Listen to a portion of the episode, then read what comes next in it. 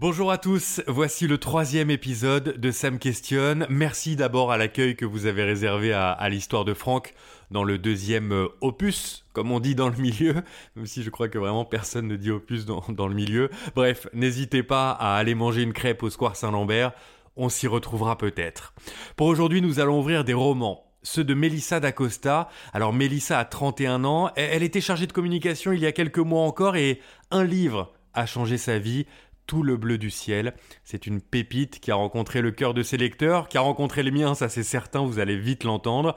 Deux autres romans ont suivi, Les lendemains et Je revenais des autres. D'ailleurs, rassurez-vous, si vous n'avez pas lu un seul de ces romans, vous ne serez pas perdu pour autant lors de notre échange. En revanche, je pense que ça vous donnera l'envie de découvrir l'univers de Melissa d'Acosta. Un univers où certains mots comptent plus que d'autres. La résilience, le voyage, la nature, l'amour, parfois la mort. Autant de choses qui me font dire que, vous connaissez la formule maintenant, ça me questionne. Bon, Mélissa, on va quand même raconter ce qui vient de se passer. On enregistre pour la deuxième fois. Parce que la première, ça a été un petit raté. On était dans ton jardin. Et euh, il y a un couloir aérien au-dessus de chez toi, en fait. Exactement. Ça. Qui n'était pas censé être au-dessus de chez moi, mais bon, a priori. Euh, c'est pas dérangeant dans la vie de tous les jours, mm. mais quand on enregistre un podcast, ça peut être un. Oui, un, petit peu. Et est-ce que tu sais, euh, Mélissa, que tu es l'invité qui a suscité le plus d'enthousiasme quand j'ai dit que je te recevais dans mon podcast? Ah oui? J'ai eu beaucoup de messages. T'étouffes pas. Ça t'étonne? Ah oui, complètement. Ça m'étonne parce que j'ai du mal à me faire à l'idée que, que je sois euh, autant lue. Oh, pardon, j'ai Vas-y, vas-y, vas-y, vas-y, reprends. Depuis tout à l'heure, j'essaye de la. non, non, non, bah vas-y, vas-y. J'ai un truc coincé au fond. Vas-y, vas-y, prends ton temps. T'as de l'eau si tu veux, hein. Ça peut t'aider, non Je vais boire, ça va passer et ça monter, ça monter. On va y arriver. C'est le pire enregistrement de podcast de l'univers, quoi. Qu'est-ce qu'on va avoir maintenant Déjà, j'ai mis un quart d'heure à faire marcher l'ordinateur. Ensuite, on a enregistré euh, dehors avec euh, à peu près 800 avions qui sont passés en 3 minutes. Et maintenant, on a tout en direct. Bon, on y va alors C'est parti. Allez, pour euh, la troisième fois, la troisième tentative, au moins on aura un bon bêtisier. C'est Mélissa D'Acosta dans Ça me questionne.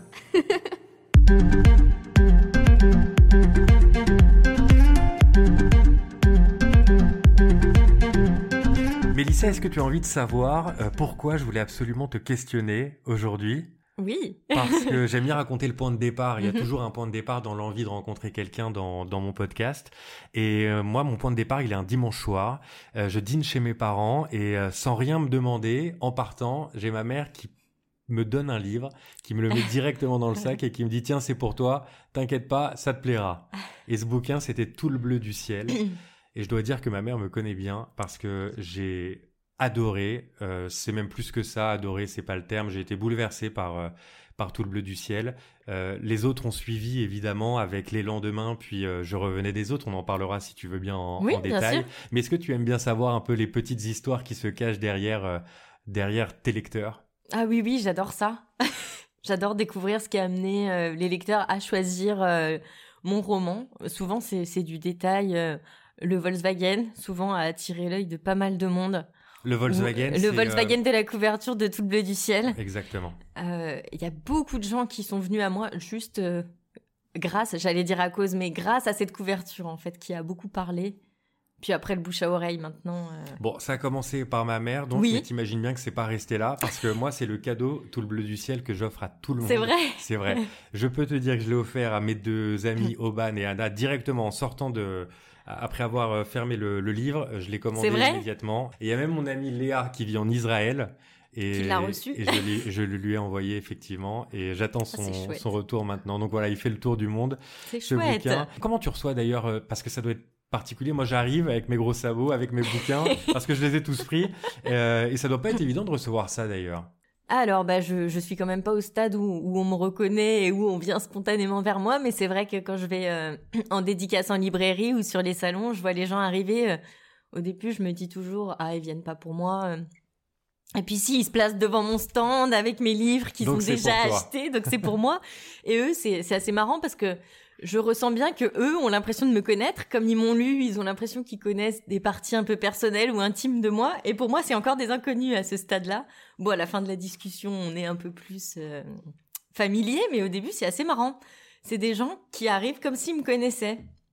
Si tu me permets, je raconte un peu les coulisses de, notre rencontre. Ça a été très vite finalement. Je t'ai envoyé un message sur Facebook ou sur, euh, sur mhm. Instagram et tu m'as répondu. On s'est échangé quelques mails et tu m'as tu m'as invité chez toi. Je demande toujours à l'invité de choisir un lieu qui est important euh, pour lui, qui peut être pratique aussi. C'était les deux pour toi aujourd'hui? Oui, oui, oui, important et pratique. C'est mon entre et puis, euh, et puis bah, c'est pratique. Hein. Je suis sur place. C'est ici que tu écris chez toi, là, dans, dans, ton salon, là où on se trouve? Alors, plus souvent dans ma chambre qui est mon bureau. Mais il m'arrive d'écrire ici, oui. C'est une question de pratique. J'ai pas encore essayé d'écrire euh, dans les cafés, mais je sais qu'il y a beaucoup d'écrivains qui aiment écrire euh, à la terrasse des cafés ou, dans des petits salons de thé. Oui, parce qu'on a toujours cette image, soit dans le café, soit euh, avec une grande plage et, oui, et, un le décor de incroyable. Rêve. Effectivement, on a besoin de ça pour trouver l'inspiration, bon, pas forcément. Pas forcément, non, parce qu'en fait, on est tellement enfermé. Enfin, pour ma part, je suis tellement enfermée dans ma bulle. J'ai juste besoin d'un endroit confortable avec ma bouilloire à proximité, mes tasses pour me faire du thé, et puis euh, et puis du calme, du silence et après euh, après je suis plus vraiment là. Enfin physiquement je suis là mais je suis je suis ailleurs, je vois d'autres paysages, j'entends d'autres sons. Je, je quitte euh, je quitte le bureau. Dans, dans le mail qu'on s'est échangé, tu disais ça m'a fait rire que tu étais à mi-temps maman et à mi-temps écrivain. Oui. Et pourtant ce sont deux deux métiers qu'on peut pas faire à mi-temps, non, ça te prend toute toute ton énergie, tout ton temps?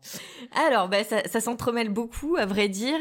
Euh, au départ, je voulais euh, tout entremêler. Je me disais, c'est facile, je vais écrire, euh, je vais écrire quand il fait la sieste, ça me laissera quelques heures par jour, et puis le reste du temps, je m'occuperai de lui. Et je me suis vite rendu compte que les siestes, ça pouvait être une heure comme un quart d'heure, donc ça laissait très peu de temps pour se mettre dans sa bulle et se plonger dans le roman. Quel âge il a là? Il a dix mois. D'accord. Donc quand il a eu six mois, je me suis rendu compte que, que c'était absolument ingérable.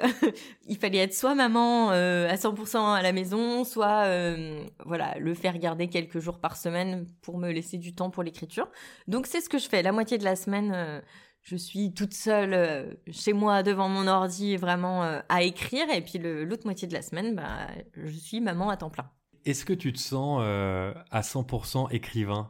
Je te pose cette question, c'est pas tout à fait neutre parce qu'en regardant sur Google euh, et en tapant ton nom sur Google, il y a une page LinkedIn qui sort. Et dans cette page LinkedIn, il est inscrit que tu es chargé de communication. Oui. en fait, ça fait très peu de temps que j'arrive vraiment à me dire que je suis écrivain euh, pour la simple raison que j'écris depuis toujours, mais que pour moi, ça a toujours été une passion, un passe-temps que je prenais le temps de pratiquer euh, après le travail. Donc euh, c'est assez compliqué de me dire que maintenant, non, je suis vraiment écrivain à temps plein. Euh, Et t'arrives à te le dire maintenant? Non, non, non, c'est non, non. D'ailleurs, sur les, je sais que quand on va chez le médecin, parfois il nous demande euh, quel métier vous exercez, ou parfois on a des formulaires à remplir. Et les premiers temps, euh, je disais encore, je suis chargée de communication, et mon conjoint d'ailleurs me regardait en me disant, mais non, tu, tu travailles plus, enfin plus en tant que chargée de communication. Donc là, ça y est, je... mais c'est très récent. Je dirais que ça fait deux trois mois que vraiment j'assume ah récent, deux, trois mois. de dire je suis écrivain, c'est mon métier. C'est quoi C'est le syndrome de l'imposteur? Bah peut-être il y a un petit peu de ça, oui. peut-être de ça et. Euh, et comme l'écriture, ça a toujours été là, quoi qu'il arrive, mais ça ne m'a jamais défini entièrement, voilà. C'est compliqué de passer euh, le cap. On va parler de chacun de tes, bouquins, Tout le bleu du ciel, pour, euh, pour commencer. Déjà, j'explique à ceux qui n'ont pas eu l'occasion euh, de lire Tout le bleu du ciel, sans spoiler euh, de quoi il s'agit. C'est l'histoire d'Émile. Émile qui a 26 ans et qui est condamné par un, un Alzheimer précoce. Déjà, j'aimerais bien savoir comment cette idée, mhm. elle, t'est venue. Et il décide de fuir. Il prend la route dans un camping-car qu'il a acheté. Et juste avant de prendre la route, il se dit, euh, j'ai pas envie de faire ça seul. Mhm. Je vais poster une petite annonce et on verra qui répondra à cette annonce. Et c'est Johan justement qui répond à, cette annonce. Ils vont prendre tous les deux la route et on va suivre leurs aventures et voir comment euh, ils évoluent l'un et l'autre et l'un avec l'autre. Moi, j'aimerais te dire que euh, tu m'as fait ressentir quelque chose d'incroyable parce que j'ai eu le sentiment de tomber amoureux de Johan. Oui. Et je ne savais pas que ça pouvait exister, tomber amoureux d'un personnage. Ça t'étonne ce genre de, retour, de réaction? Pas tant que ça, parce que moi, en tant qu'écrivain, j'ai l'impression de tomber amoureuse de mes personnages, mais hommes, femmes, tous. Hein. Euh, j'ai une espèce d'admiration et d'émerveillement pour eux. Je les, je les aime avec des vrais sentiments. Donc, Enfin, ça m'étonne que les lecteurs le ressentent aussi bien que moi, en fait. Mais, euh, mais je le comprends parce que je ressens la même chose. Et j'ai déjà eu des messages d'hommes qui m'ont dit que Joanne était la femme parfaite qui rêvait de la croiser dans la vraie vie. Mais surtout qu'au début, elle n'a rien de la femme parfaite. Non, pas hein. du Quand tout. on apprend à la connaître, c'est l'évolution qui va C'est l'évolution. rendre Joanne belle. Et c'est son, c'est sa beauté intérieure, surtout qu'il n'y a plus, euh, qu'il y a plus au personnage. J'ai volontairement choisi euh, une femme quelconque, petite, maigre, euh, sans éclat de premier abord. En tout cas, j'ai l'impression que c'est sa personnalité euh, profonde qui a, qui l'a rendue belle, en fait. Alors moi, il y a eu euh, le coup de cœur pour Joanne, et puis il y a la fin qu'on ne va évidemment pas dévoiler pour ceux qui ont envie de le lire. J'étais dans mon lit, pour te le dire, tranquillement allongé, et je me suis aperçu à un moment que j'avais le souffle qui s'accélérait et que j'étais recroquevillé en train de lire la fin. La fin est vraiment très très prenante, très bouleversante. Euh, moi, quand je l'écris, je suis dans tous mes états de la même façon. Ah oui, oui, euh, j'ai j'ai le, le ventre serré, j'ai du mal à respirer, j'ai les larmes qui sont là, que j'essaye de ravaler, mais qui finissent par s'échapper. Donc, je, je passe par toutes les émotions quand j'écris. Par contre, je pensais pas que... Je pensais pas embarquer le, le lecteur dans, Mais dans ça m'a- ses ça m'a émotions. étonné moi-même. hein. Franchement, il y a peu de livres où j'ai ressenti euh, voilà ce genre de, de sensation. Où de- je me disais, à un moment, je me suis dit, t'es ridicule, regarde, t'es tout crispé là dans ton lit. Et, et c'est vrai que ça avait un côté un peu peut-être ridicule. Heureusement que j'étais tout seul. Non, mais, Mais, euh, ça le fait à beaucoup de monde. wow. Je, je te rassure, hein, euh, tous les gens qui, tous les petits messages privés que je reçois sous les, sur les réseaux sociaux, c'est euh, j'ai pleuré, vous êtes responsable de mes larmes, il faudrait vendre des paquets de Kleenex avec c'est un le pouvoir livre. incroyable, Oui, franchement, oui, oui, par les mots seulement. Complètement. Moi, j'étais dans l'émotion, mais je pensais pas que ça traversait en fait jusqu'au lecteur, juste par les mots, en effet. Alors, il y a beaucoup, beaucoup de choses dans Tout le bleu du ciel. Euh, c'est ton roman qui s'est le plus euh, vendu jusqu'ici? Pour l'instant, oui, mais c'est aussi le premier qui est Oui. sorti, donc. euh, Tu voilà. surveilles un peu ça, les, les ventes, savoir Euh, comment ça? Je suis pas une accro aux chiffres, mais de temps en temps, de toute façon, mes éditeurs me tiennent au courant. Donc, euh, Et puis il paraît que, voilà. je dis il paraît, j'ai vu ça sur ton compte Instagram, que tu vas incognito euh, le jour de la sortie des livres ça. pour vérifier qu'ils Je sont suis bien en toujours place. incognito. J'ose jamais dire que je suis l'auteur, donc je vais dans les librairies, je vais voir, je surveille. Serena Giuliano, qui est euh, une écrivaine à succès aussi, euh, racontait dans une de ses stories il n'y a pas longtemps qu'elle était dans le train Oui. et qu'elle avait en face d'elle quelqu'un qui lisait son roman. Ah, c'est fou et que ça. c'était incroyable comme sensation. Elle n'osait pas aller lui dire. Et elle a fini par le faire à la fin du, du trajet. Toi, ça t'est jamais arrivé quelque chose de, de similaire? Euh, j'ai jamais croisé quelqu'un qui lisait mon roman et pourtant euh, j'ai euh, tous mes proches, mes amis qui m'envoient régulièrement des photos dans le métro ou la sœur d'une amie, etc. ou sur la plage de lecteurs en train de lire mes livres et ça ne m'est jamais arrivé et j'attends que ça mais je sais que si ça m'arrive j'oserais je pense que j'oserais pas aller vrai voir la personne j'aurais beaucoup de mal oui Dans Tout le bleu du ciel, il y a donc deux personnages Oui. euh, incroyables, Émile et, et Johan.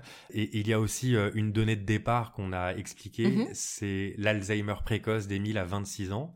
Ça t'est venu comment cette idée? Est-ce que est-ce que c'est quelque chose qui existe autour de toi? Euh, non, pas du tout.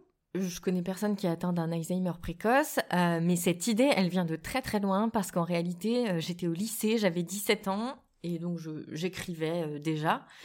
Et j'avais démarré euh, l'écriture de ce d'un roman où un jeune homme de 17 ans, parce que j'ai toujours des personnages qui ont à peu près mon âge, un jeune homme de 17 ans se découvrait une maladie qui touchait la mémoire et euh, fuguait en compagnie de sa petite amie euh, à travers la montagne. Donc l'idée de base était là. Ça, c'était les prémices. C'était les prémices en fait.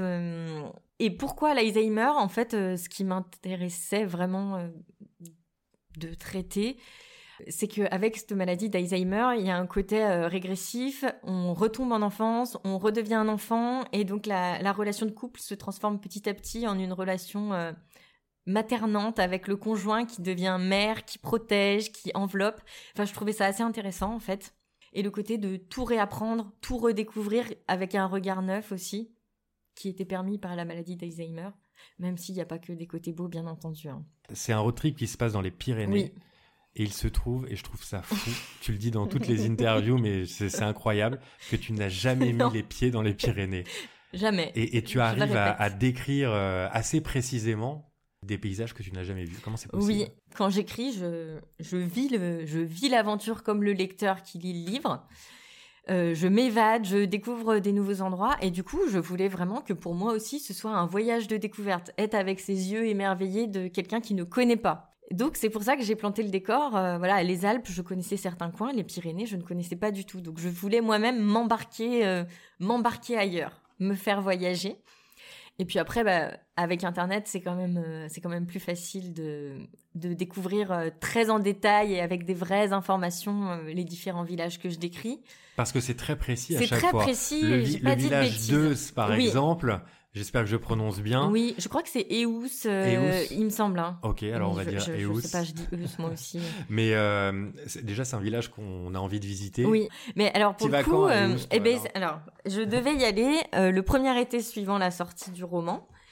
Et euh, j'étais enceinte de 7 mois, donc j'ai compris que les, les, les petits villages perchés en altitude, c'était une mauvaise idée. Et cet été, on voulait y aller également. Et avec un bébé de qui avait 9 mois, c'était encore plus compliqué de faire des, une dizaine d'heures de route, etc. Donc c'est prévu parce que maintenant j'ai j'ai pas mal de de gens qui tiennent des hôtels, des chambres d'hôtes, euh, une dame même qui travaille à l'office du tourisme d'une des villes qui m'attend de pied ferme et qui m'a dit je vous loge chez moi quand vous venez. Donc il faut vraiment que je le fasse. Et la petite anecdote sur Eus justement euh, que j'aime bien raconter. euh, quand j'ai écrit ce roman, comme je connaissais pas les coins, j'ai parcouru internet et je suis tombée sur de nombreux blogs de voyageurs ou de randonneurs qui euh, racontaient euh, avec force de détail, avec des photos, euh, les différents villages. Et je suis tombée sur un blog où une dame racontait être allée à, Eu- à Eus, Eus, et euh, être tombée sur Jean, qui est un ancien berger, qui attend euh, les visiteurs au pied des murailles et qui fait des visites gratuites juste pour le bonheur de retranscrire les histoires du village. Et ça, c'est un de tes Et en fait, je l'ai mis dans le roman. Donc Jean est exactement, Il il existe. existe, il, est là-bas. Alors on m'a dit, les premiers lecteurs qui y sont allés l'ont rencontré, mais il vient de prendre sa retraite cet été. Donc maintenant, il ne fait plus les visites, mais jusqu'à euh, il y a un an, un an et demi, les gens me disaient j'ai rencontré Jean. J'ai même reçu un selfie de deux lecteurs avec Jean. Euh, ils lui ont fait lire mon livre, donc Jean était tout étonné d'être dans un roman. Enfin. C'était assez drôle. Il est beaucoup plus jeune que ce que je croyais. Oui, oui. Oui, parce que dans, dans ton roman, il est très Il âgé. a 80 ans Oui, presque. Et en fait, c'est c'est un homme d'une soixantaine d'années, quoi. Euh, Quand j'ai vu la photo, je me suis dit, oh mince, je l'ai vieilli un petit peu. Mais bon, il était content d'être dans le roman. Bah, c'est une belle histoire. Oui. Et il l'a lu en entier depuis? Je sais pas s'il l'a lu en entier, mais a priori, il a, il a fait transmettre euh, au lecteur qu'il il m'attendait, qu'il habitait à tel bâtiment et que si je passais, il fallait que je toque euh, chez lui. Ok, ok, bah tu sauras quoi Voilà. faire euh, si tu y vas euh, l'été prochain. Est-ce qu'on parle du cinéma aussi pour toi? Oui, C'est vrai? Peut. Ah Oui, oui, alors donc les droits euh, d'adaptation euh, audiovisuelle ont été vendus pour Tout le bleu du ciel. C'est pour une adaptation en série, en mini-série, 5 à 6 D'accord. épisodes, mais on, on m'a toujours mis en garde, même si un contrat est signé, même si le, le film ou la série est prêt, tout prêt, tout Ça veut pas dire que ça va se ça faire. veut pas dire que ça va être acheté et que les financements seront là jusqu'au bout. Donc c'est pour ça que j'en parle pas trop pour l'instant parce que euh, voilà, je reste euh, je reste prudente, mais je suis évidemment ravie euh, qu'une maison de production ait acheté les droits donc pour euh, adapter en mini-série tout le bleu du ciel. Toi, ça te dérangeait pas que ce soit une mini-série Non, au film? contraire, en fait, euh, j'avais vraiment peur. euh, film, format une heure et demie, je me suis dit bon bah ils vont ils vont faire des gros raccourcis, ils vont faire un gros résumé. On loupera pas mal de petites choses qui sont importantes. Et en fait, euh, format mini-série, je me dis c'est bon, on va avoir euh, peut-être six fois une heure, euh, donc là tout y sera. Au Et- contraire. Et alors, ça se passe comment quand on a un de ces livres qui, qui va être adapté? Est-ce que tu as la possibilité d'intervenir sur le casting, par exemple? Alors sur le casting, je pense pas. Euh, de manière générale, quand on cède ses droits, on cède tout. Tout.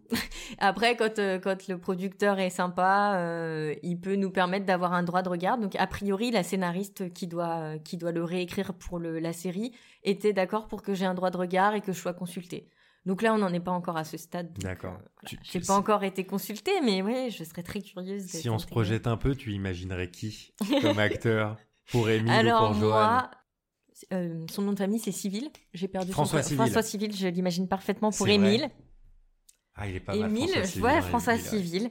Euh, Alors, Joanne, Johan choisit bien. euh, Anaïs de Moustier, je trouve qu'elle euh, elle dégage quelque chose de très très vrai. tendre, très fragile. Oui.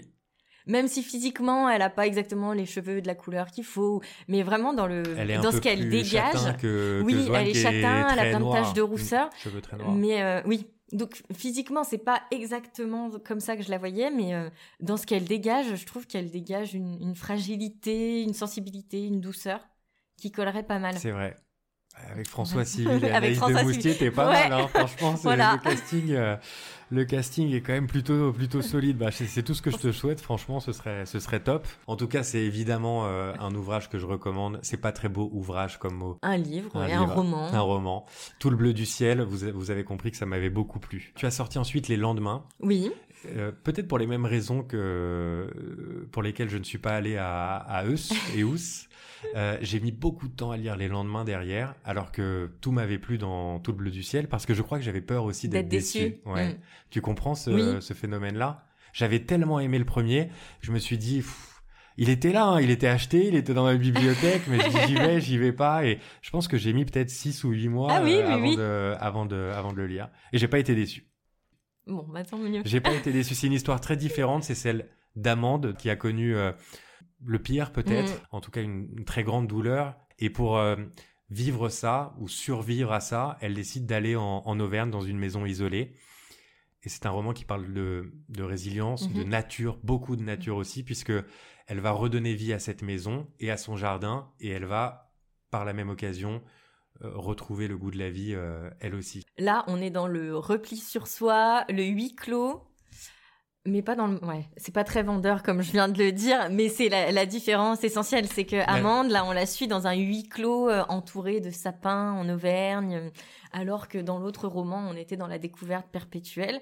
Le point commun, c'est quand même la nature et, euh, et une histoire qui part de quelque chose de douloureux et de dramatique pour aller vers de la lumière, de l'espoir et. Mais c'est drôle que tu dises c'est pas très vendeur, parce que si je suis tout à fait honnête avec toi, la raison pour laquelle aussi j'ai mis du temps à, à l'ouvrir, c'est que en, en lisant le résumé, je me suis dit ah ça c'est moins pour moi. Oui, je pense que déjà j'aurais pas attiré un public d'hommes en publiant en premier les lendemains parce que euh, il parle. Alors déjà c'est une femme, euh, on a quand même euh, la maternité qui est un des thèmes princi- principaux. Alors que sur tout le bleu du ciel, voilà, c'est un jeune homme trentenaire, plein de vie, qui a envie de voyager. C'est un peu plus, voilà. Je pense que j'ai j'ai pu attirer plus de monde à moi. Donc en fait, heureusement que les lendemains est paru en second. Je pense que voilà, les gens me connaissaient et m'ont fait confiance sur le second. Alors pour Je revenais des autres, c'est l'histoire euh, d'Ambre euh, qui a 20 ans et qui, euh, disons, a une relation particulière avec Philippe. Mhm. On le devine au début du, du roman, euh, qui en a le double, 40 ans, et Philippe l'envoie loin dans un village de, de montagne pour qu'elle se reconstruise, qu'elle apprenne à, à vivre sans lui. Et ce loin, c'est un hôtel où vivent une bande de, de saisonniers qui ont tous euh, leurs casseroles, Mhm. leurs difficultés, leurs failles. Et on va suivre dans, dans Je revenais des autres euh, leurs aventures. C'est euh, c'est presque un roman collégial. Il y a beaucoup beaucoup de personnages et chacun a sa place. La porte d'entrée c'est Ambre, mais c'est ce que j'aime dire, c'est que c'est le roman de tous les autres qui gravitent autour d'elle. En fin de compte, euh, voilà, tous ont leur importance. euh, Il y a une galerie d'une dizaine de personnages et tous viennent euh, viennent apporter quelque chose, euh, viennent avec leur passé, leur fêlure. Le, le, le secret, c'est que je revenais des autres. C'est mon vrai premier roman. C'est celui que j'ai écrit euh, chronologiquement. C'est celui que j'ai écrit d'abord. J'avais 23 ans, je sortais de la fac, donc j'aborde des thématiques qui étaient plus en accord peut-être avec euh, celles que j'étais à ce moment-là. Et puis, bah, sur les autres, c'était des thématiques différentes parce que on évolue, on va vers d'autres thématiques. La maternité a fait son apparition dans les lendemains, par exemple. Et puis, j'ai pas envie de faire à chaque fois pareil, non. J'ai pas envie d'entrer dans un schéma, dans, dans des thématiques qu'on retrouve en permanence. Ce titre, Je revenais des autres, il a été inspiré par un, un poème, poème. d'André Chédid, Mm. euh, poétesse, qui est la mère de Louis Chédid, Oui. la grand-mère de Mathieu M, oui. Mathieu Chédid. Et ils le savent, la famille Chédid, que l'inspiration est venue de, de leur grand-mère ou de leur mère? S'ils m'ont lu, peut-être. Mais sinon, non. Tu voudrais leur faire passer un message à travers ce podcast? Non, parce que M est très sensible à, Oui. à ça. Il, a- met souvent en valeur lors de ses concerts, par exemple, euh, le, le travail, euh, l'art de, sa grand-mère. Et euh, je pense que lui serait, il serait content de Oh là savoir là. ça. Non que Oui, bah, bah, c'est une femme qui a un parcours extraordinaire euh, à une époque où euh, les femmes étaient très peu présentes sur la scène littéraire. Elle a, elle a une œuvre énorme. J'adore les, j'adore ses poèmes. Et euh, quand j'étais euh, en train d'écrire euh, Je revenais des autres, qui, n'avait, qui ne portait pas ce titre à la base, je cherchais des poèmes. quoi comme titre? Ben, il avait pas de titre. En fait, je l'écrivais, il avait pas de titre, et je, j'avais pour idée d'insérer entre chaque chapitre un petit poème qui faisait écho au, roman, enfin à ce qui s'était passé dans le chapitre. Et en fait, quand je suis tombée sur ce poème Je revenais des autres, ça a été un peu une révélation. Je me suis dit, mais il dit tout ce que je dis moi en 600 pages. Elle le dit de façon mais très belle et, très brève et très poétique. Et je me suis dit, mais c'est exactement mon histoire, racontée d'une autre façon. Donc j'ai voulu ouvrir mon roman par son poème et, euh, j'ai voulu lui emprunter son titre, euh, que je trouvais très beau. T'aimerais bien rencontrer la famille Chédid pour leur parler de ça? Ah, je sais pas, je serais un petit peu intimidée, mais oui. vrai Faudrait qu'on Oui, je organise serais ça. complètement intimidée. On va, on va mettre ce message sur les réseaux vrai. sociaux. Et sait-on jamais, la magie d'Internet, parfois, il peut y avoir de belles rencontres qui, euh, qui se font. Euh, et je suis certain en plus que, enfin, je suis certain, non, j'en sais rien, je le connais pas personnellement, mais que Mathieu Chédid euh, sera sensible à, à la démarche et, et sensible à ce qu'on trouve dans Je revenais des autres. Mhm. J'ai pas réussi à retrouver l'endroit où, où tu utilisais cette expression que j'ai trouvé géniale. Euh, Il y a des gens qui, dans nos vies, sont là parfois pour nous faire du mal, et puis il y en a d'autres qui sont là pour nous réparer. Oui. Ça revient à plusieurs reprises Oui. d'ailleurs.